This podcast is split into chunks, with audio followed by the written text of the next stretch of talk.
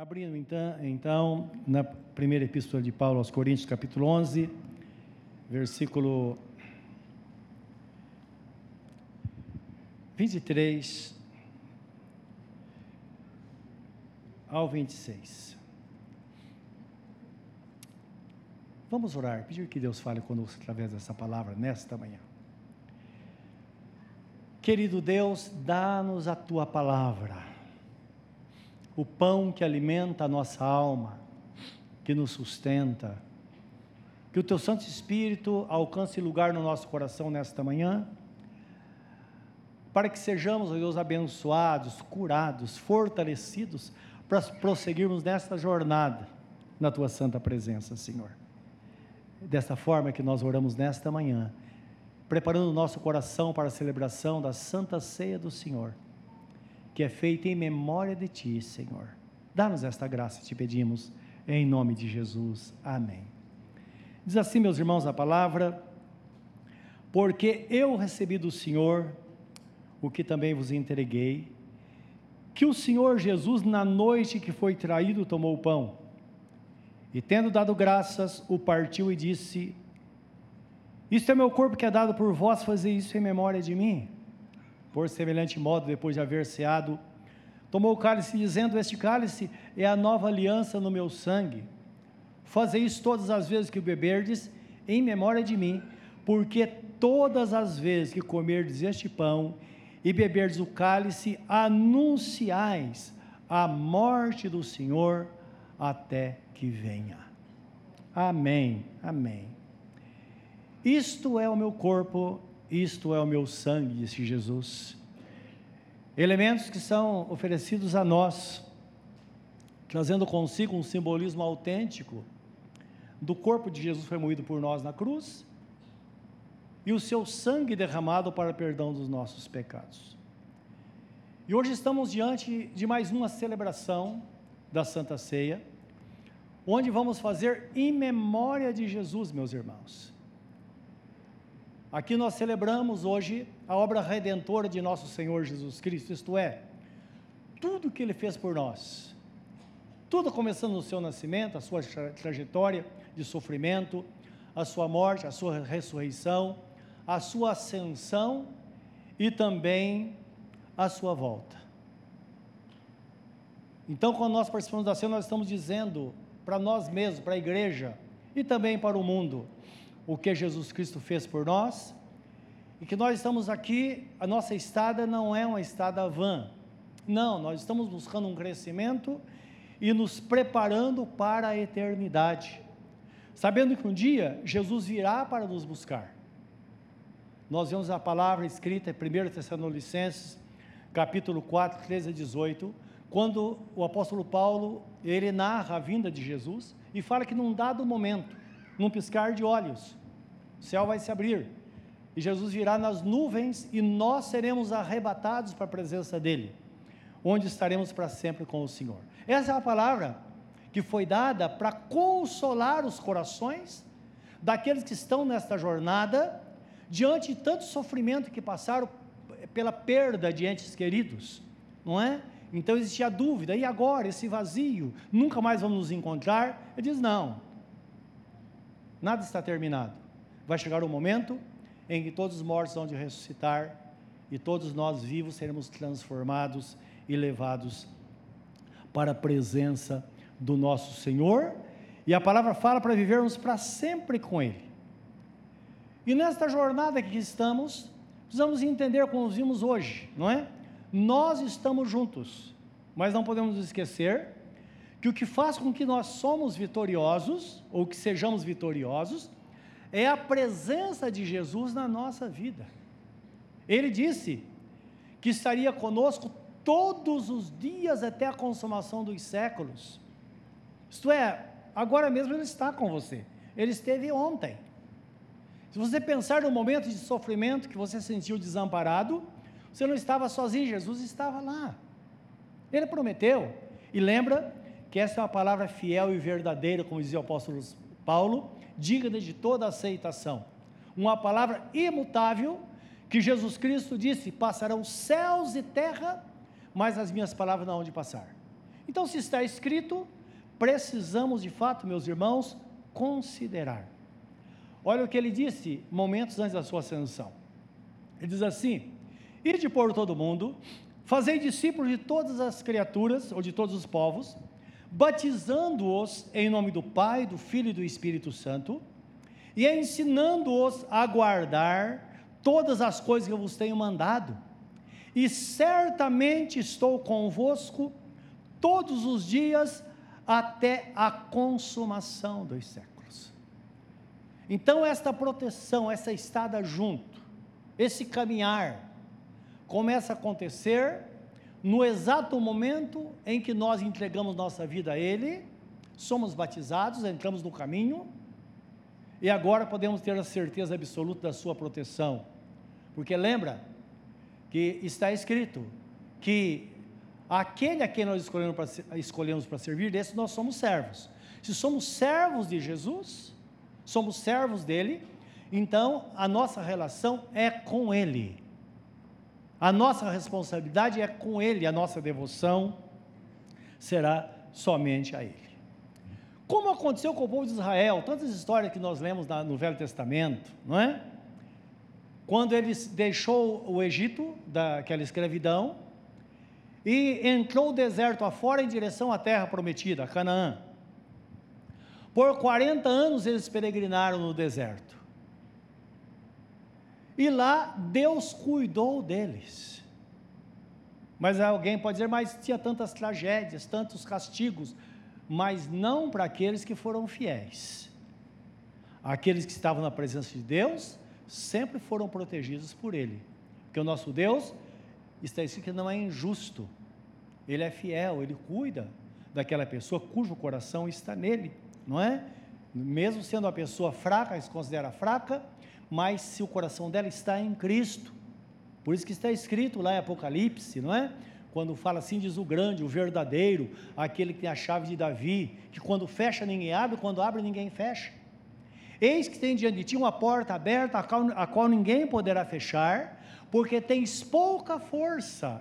Entretanto, guardaste a minha palavra e não negaste o meu nome. Isto é, apesar de ser fraco, esta pessoa se mantém no caminho ela procura servir ao Senhor de todo o seu coração.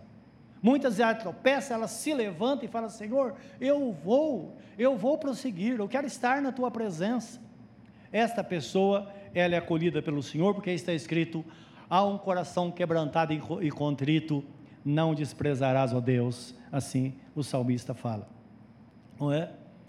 Livro de Neemias, capítulo 9, versículo 19 e 20. Eu queria que os irmãos tivessem uma ideia da, da, de uma palavra escrita por um, um, hebreu, não é? Muitos anos depois da saída do, do Egito, mas que ele conhecia muito bem a Deus. É o profeta Neemias. Então, ele, ele fala dessa jornada, dessa peregrinação no deserto, e ele mostra lá a forma que Deus cuidou, e além disso, meus irmãos, os milagres que aconteciam diariamente. Eu quero que dizer uma coisa, quero dizer uma coisa para você. A sua vida é um milagre. A nossa vida é um milagre, é ou não é? Olha, você está aqui. Alguns passaram ali pela limiar da morte, mas estamos aqui. Por quê? Porque Deus tem um plano, Ele cuida de nós, Ele cuida diariamente de nós e nós somos propriedade dele. Por isso que o, o, o, Paulo, quando escreve os Romanos, ele fala assim: se Deus é por nós, quem será contra nós? Aquele que não poupou o seu único filho antes nos entregou por nós, será, será que não nos dará com ele também todas as coisas? Claro que sim. Quem tentará acusação contra os escolhidos de Deus, está escrito em Romanos 8, 33? Ninguém. Porque quem deu a vida por você foi Jesus. Ele não está para te condenar, Ele está para te preparar para a eternidade, porque aquilo que está nele, sobre esta pessoa não há condenação. Então o texto fala assim. Então Neemias está orando a Deus, dizendo: Todavia tu, pela multidão das tuas misericórdias, não os deixaste no deserto, A coluna de nuvem nunca se apartou deles de dia, para os guiar pelo caminho, nem a coluna de fogo de noite, para lhes alumiar o caminho por onde havia de ir. E lhes concedeste o teu bom espírito para os ensinar. Não lhes negaste para a boca o teu maná e água que lhes desse na sua sede. Desse modo, sustentaste quarenta anos o deserto e nada lhes faltou. As suas vestes não envelheceram e os seus pés não se incharam. Até aqui. Amém. Apesar, apesar de toda a rebeldia, de toda a fraqueza do povo de Israel, nós vemos aqui Deus cuidando de cada detalhe da vida deles. Por que, que isso está escrito? Está escrito para que nós ao pensar em Deus, nas, no reino de Deus, entendamos que o povo de Deus não é a igreja simplesmente. Deus, o povo de Israel, Deus de Abraão. Antes dele, Deus já tinha contato com pessoas, porque está escrito que Deus sempre se manifestou aos homens desde o início.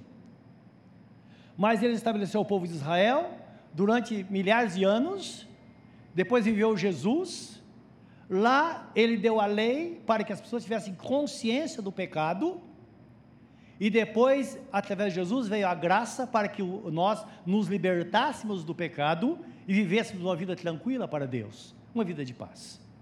Esta é a igreja de Deus. Portanto, esta palavra é uma palavra atual para nós hoje. É Deus dizendo: Olha, filho, eu fiz isso lá no passado e faço hoje. E o texto é uma coisa que me chama a atenção nesse texto, além de falar do maná, da água que ele deu, não é que Moisés feriu, feriu a rocha, a rocha jorrou água. Essa rocha, a Bíblia Sagrada fala que é Jesus que estava lá, que ele se personificava para suprir a necessidade do povo de Israel. Mas no fim fala assim: que as suas vestes não envelheceram, e nem seus, seus calçados desgastaram, seus pés não incharam. Lembra, eles não tinham confecção no deserto. Então, existe a maioria das pessoas, os teólogos, creem dessa forma, que as pessoas, a criança ia crescendo, a roupa ia crescendo com ela, o pé ia crescendo, os sapatos iam crescendo também. Deus pode ter feito isso? Sim ou não? O que, ele não pode fazer? Não é? Ele mesmo fala: não há, nada, não há nada impossível. E Satanás sabe disso, nós precisamos saber. Então, quando Satanás disse para Jesus: Olha, transforma essas pedras em pães, ele sabia que Jesus podia transformar. Então, não guarde dúvida no seu coração de que Deus cuida de você. Ele pode fazer qualquer coisa. Ele tem feito algo para preservar a sua vida, para te abençoar? Pensa nisso nesta manhã. Não é esse é o propósito de Deus. Meus irmãos, com a igreja então, não é diferente. O texto fala que a nuvem estava sobre eles para proteger e o fogo para mostrar o caminho. Nós também estamos debaixo dessa nuvem da proteção de Deus. Nós temos o Espírito de Deus, Ele nos deu o seu Espírito Santo para nos conduzir, para nos indicar o caminho. E quando prestamos atenção, nós então conseguimos ter discernimento das coisas deste mundo de como nós andamos e principalmente hoje. Que hoje você pensa numa coisa, você tem ela na sua mão. Milhares de ideias.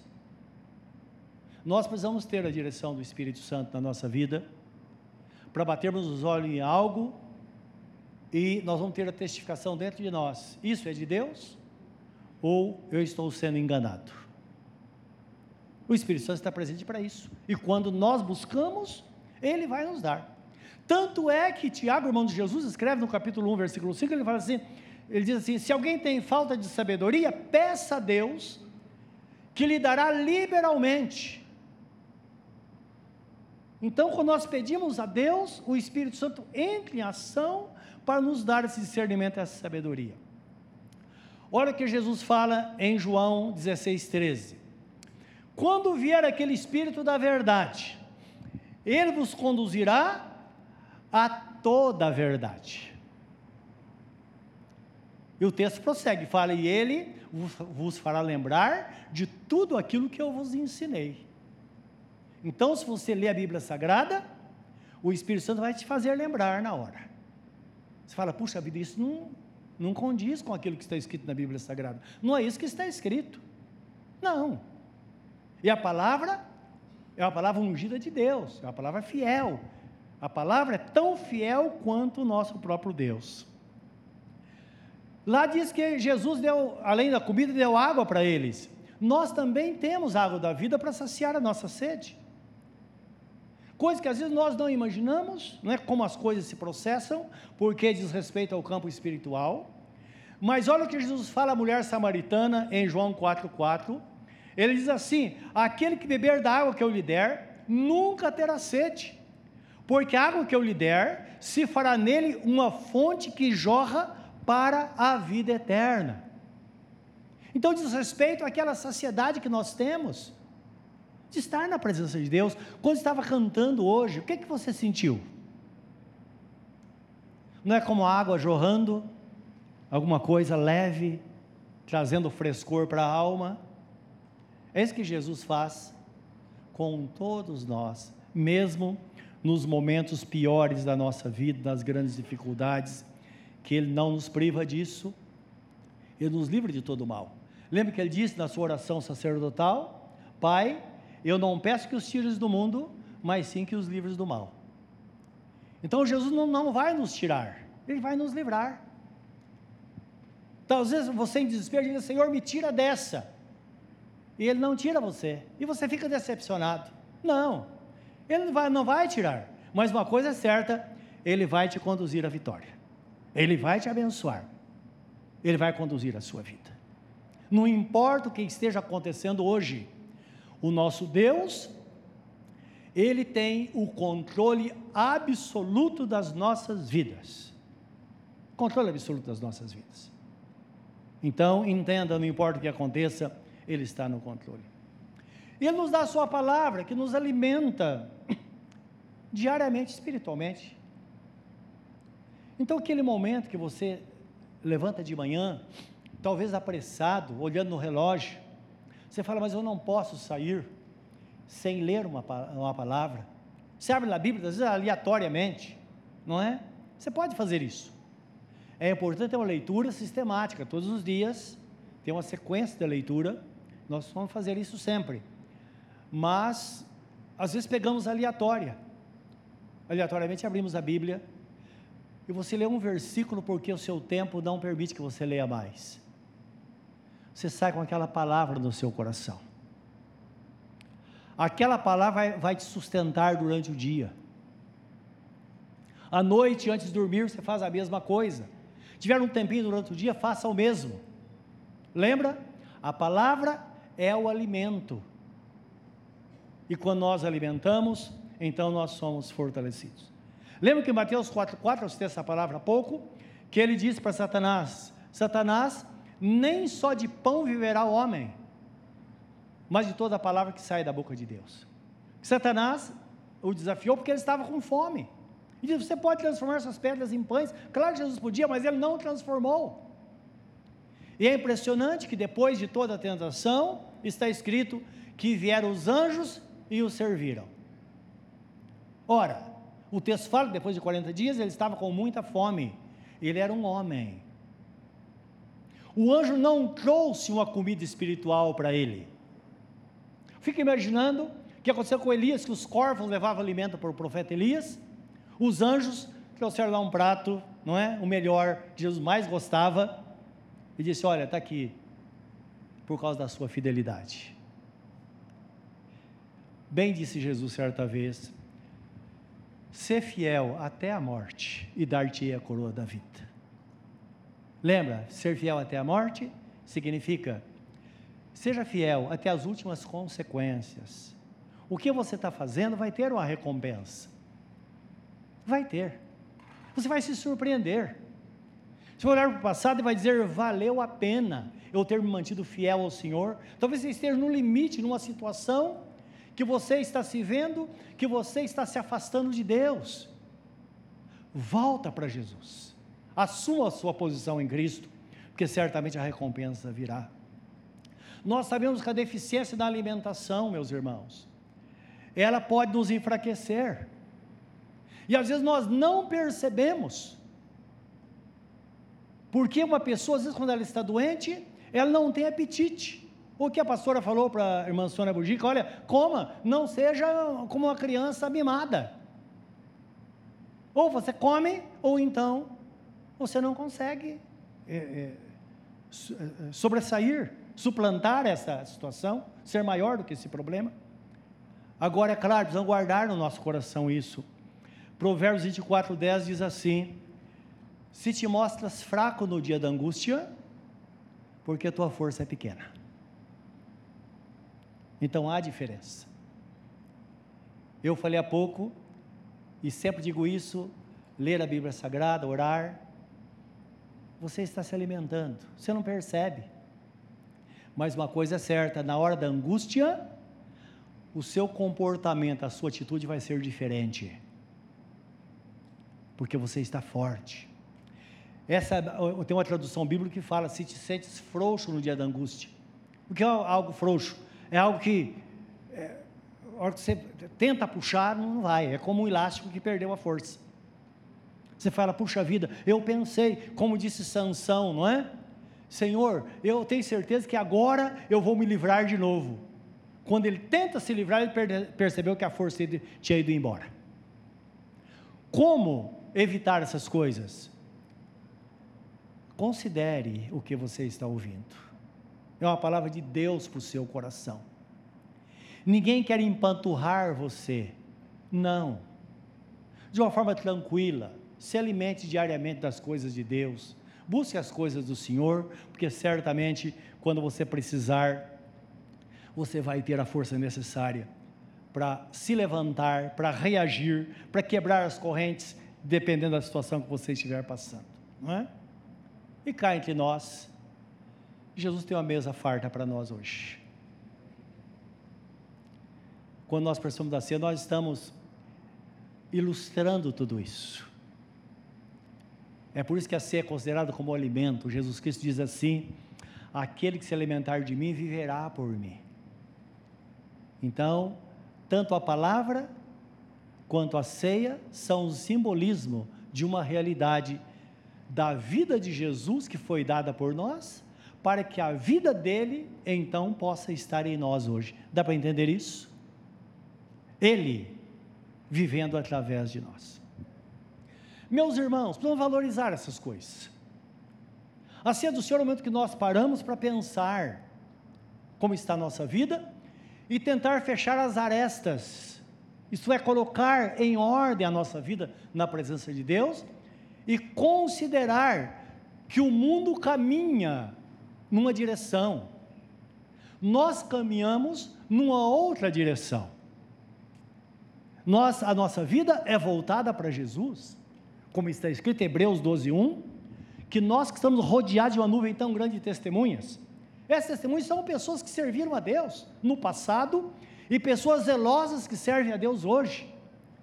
Corramos com paciência ou perseverança. Isso não precisa disparar, não. É, uma, é correr com perseverança, com o coração cheio de paciência. Correr com paciência a carreira que nos está proposta.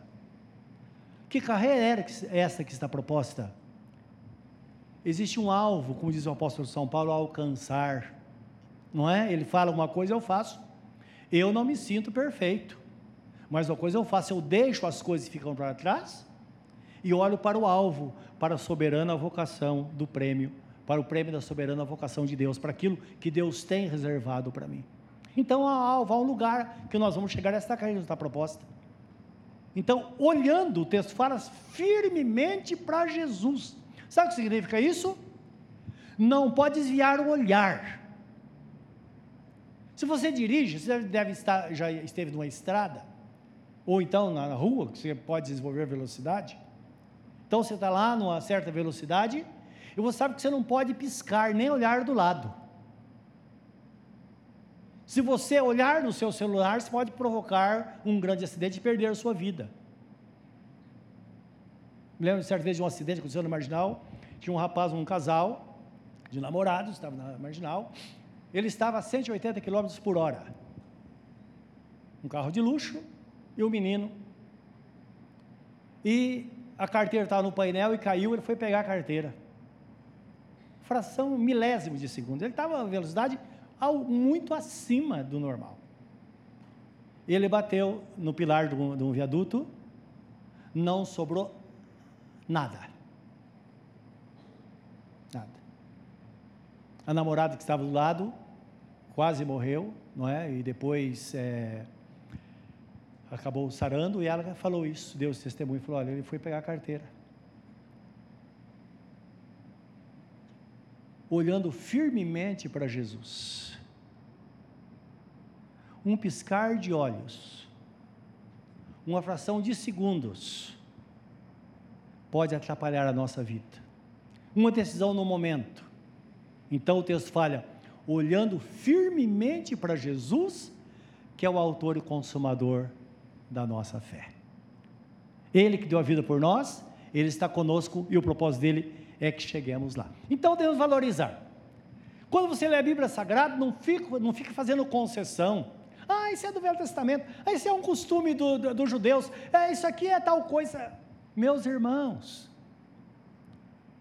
está escrito que toda palavra inspirada por Deus, ela é útil para corrigir, para instruir na justiça, para repreender, para que as pessoas de Deus sejam perfeitas e perfeitamente habilitadas para toda boa obra. Então, é uma palavra de Deus. Se é uma palavra de Deus, o fato de eu, eu achar que eu não consigo colocar em prática é problema meu, não é verdade? A palavra não muda. Por que será que João, o apóstolo, falou assim: os seus mandamentos não são pesados? É claro, se você estiver cheio da presença de Deus, você se alimentar das coisas espirituais, tudo fica mais fácil. E eu quero ler uma palavra para você no Novo Testamento, 1 de Paulo aos Coríntios, capítulo 10, 1 a 13, que tem uma palavra de exortação com um grande amor para todos nós nesta manhã. Então aqui o Espírito Santo fala conosco como igreja, lembra? Está falando com a igreja. E ele cita o povo de Israel, nossos irmãos que vieram no passado. Então algumas pessoas hoje idolatram o, povo de Israel e tal. É, é, é comum você ver nas igrejas uma bandeira da igreja, uma bandeira do Brasil e uma bandeira de Israel. Não é verdade? Então, achando que Israel é um povo especial. Não é. É um povo exatamente igual aos palestinos e a todos nós. Como na época era igual aos samaritanos, como Jesus cita na Bíblia Sagrada. Jesus fala: se vocês não se converterem, todos terão o mesmo fim. Porque somente em Cristo nós temos uma vida nova, e lembra que está escrito: Ele veio para os seus, os seus não o receberam, mas a todos quantos o receberam, deu-lhes o poder de serem feitos filhos de Deus, a saber que se creem no seu nome, os quais não nasceram pela vontade humana, mas sim pela vontade de Deus. Então, essa é uma palavra para todos nós. Então, o texto fala assim: Ora, irmãos, capítulo 10, versículo 1. Ora, irmãos, não quero que ignoreis que nossos pais estiveram todos sob a nuvem e todos passaram pelo mar. Tendo sido batizados, tendo sido todos batizados assim na nuvem como no mar, com respeito a Moisés. Todos eles comeram de um só maná, um só manjar espiritual. Beberam da mesma fonte espiritual, porque bebiam de uma pedra espiritual que os seguia. E a pedra era quem? A pedra era Cristo. Entretanto, apesar disso, Deus não se agradou da maioria deles, razão porque ficaram prostrados no deserto. Ora, essas coisas se tornaram exemplo para nós, a fim de que não cobicemos as coisas más como eles cobiçaram.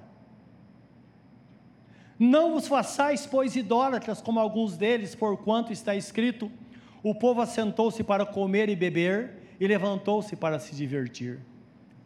E não pratiquemos imoralidade, como alguns deles fizeram, e caíram num só dia 23 mil. Não ponhamos o Senhor à prova, como alguns deles já fizeram e pereceram pelas mordeduras das serpentes. Nem murmureis, como alguns deles murmuraram e foram destruídos pelo exterminador. Essas coisas lhes sobrevieram como exemplo e foram escritas para advertência nossa, de nós outros, sobre quem os fins dos séculos têm chegado. Aquele, pois, que pensa estar em pé, veja que não caia. Não vos sobreveio tentação que não fosse humana, mas Deus é fiel e não permitirá que sejais tentados além das vossas forças. Pelo contrário, juntamente com a tentação, vos dará o livramento de sorte que possais suportar. Amém. É Deus guardando. Guarda essa palavra no seu coração, guarda na sua mente, marca na sua Bíblia, porque a palavra é viva e eficaz e mais poderosa que uma espada de dois cortes. Ela faz diferença de fato na nossa vida. Tomai e comei, disse Jesus na ceia. Isto é o meu corpo que é dado por vós. Tomai e bebei, isto é meu sangue que é dado por vós. O sangue da nova aliança. Faz isso em memória de mim. Quando pegamos o pão, então nós relembramos o que Jesus fez por nós, o, o que ele levou sobre si, levando sobre si as nossas dores, os nossos pecados. Seu sangue foi derramado para o nosso perdão. E ele diz: Quem se alimenta de mim, por mim viverá. Então, nesta manhã, alimente-se do Senhor com consciência. Essa palavra foi dada aos seus discípulos, não é? E Jesus manda que eles saiam e façam discípulos. E a palavra chegou até aqui. Você é um discípulo de Jesus, não é? Ou uma discípula? Discípulo de Jesus. Você que é um discípulo de Jesus, mantenha-se firme no caminho. Sirva a Deus de todo o seu coração. Considere a palavra escrita, os ensinamentos que Jesus tem dado a você. Alimente-se das coisas espirituais diariamente. Não precisa ser uma pessoa fanática, mas alimente-se.